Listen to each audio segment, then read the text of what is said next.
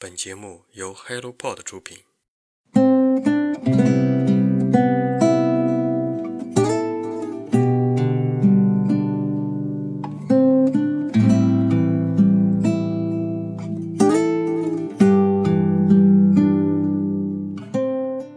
Hello，大家早上好，欢迎来到晨间书适，我是花花。演唱会这个计划是我二零一九年的计划，趴在宿舍楼的楼道里抢票，却因为疫情一拖再拖，直到今年八月份才可能完成这个迟到的计划。我本身不是一个追星的人，但是周杰伦是很多人青春的回忆。听他的演唱会可以说是大型的 KTV 现场。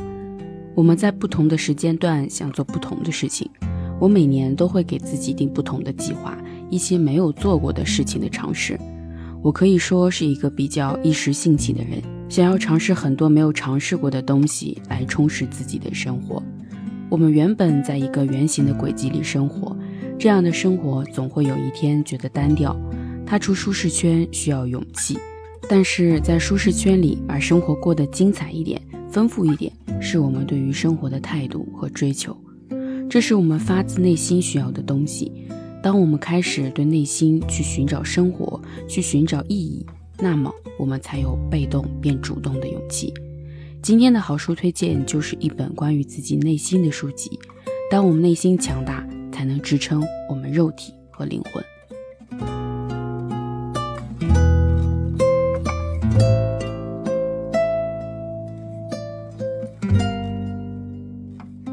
拥抱内在的力量，作者张佩超。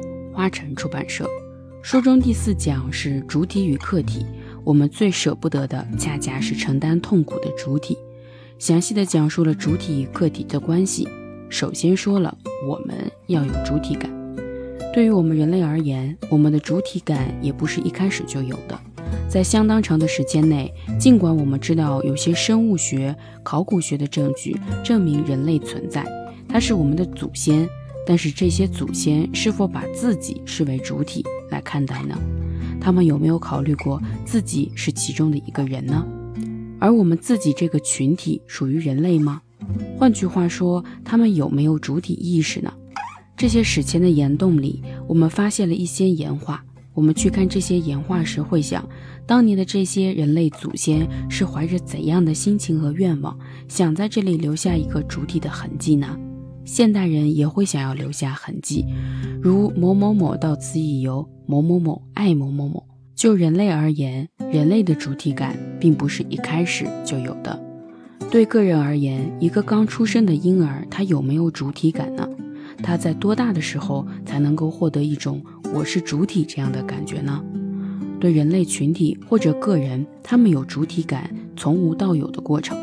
那么，人类有主体感究竟是一种什么样的好处呢？如果人类只是像机器一样行动，他完全没有认识到自己是一个独立的人，那他可能不会有冲突，也不会有什么情绪，不会有跟其他机器人或克隆人的对比。在这种没有主体的情况下，人的生产效率岂不是更高吗？当我们在临床上接待病人时，这个病人可能有一些身体方面的疼痛，也有一些心灵方面的障碍，但最重要的是他的主体在受苦，他感受到他的主体性在受到威胁，他感受到某些东西像异物一样侵入他的主体领域，而他想方设法的想要排除它。这些威胁着他主体感受的异物，可能就是心理方面的病症或者是障碍。我们有主体感，使我们体验到属于主体的痛苦，我们主体来承受这个痛苦。可是为什么我们进化出了一个主体感呢？这种进化是达尔文式的，还是拉马克式的呢？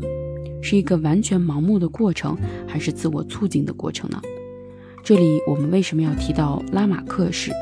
我获得了一些主体感，我想要感受自己的主体感，我想要使自己的主体感更加确定。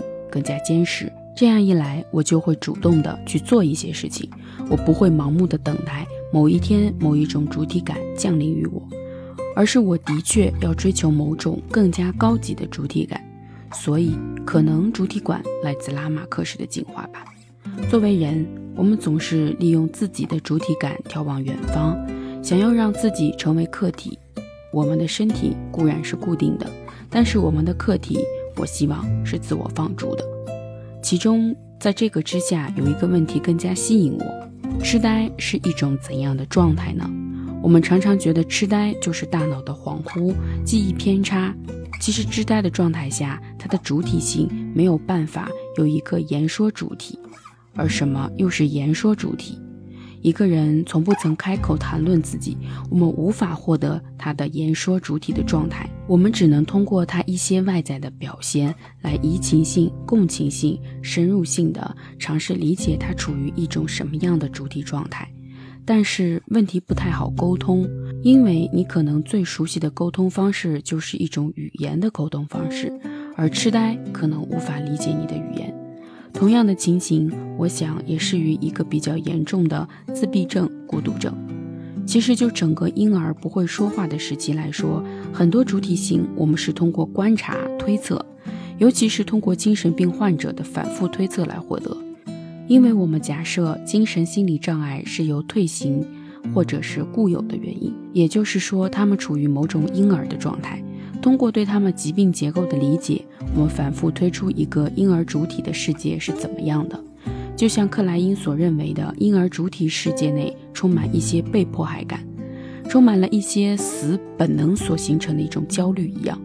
不过，我觉得无论怎样的痴呆，我相信它有一定程度的主体性。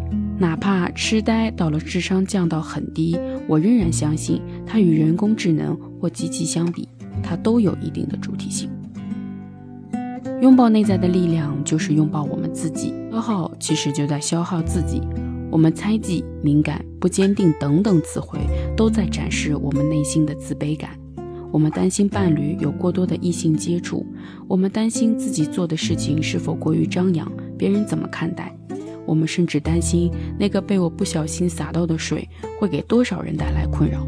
我们给自己贴了很多不好的标签，却从来不会把标签撕下来，看一看那个耐心、宽容、善解人意的自己。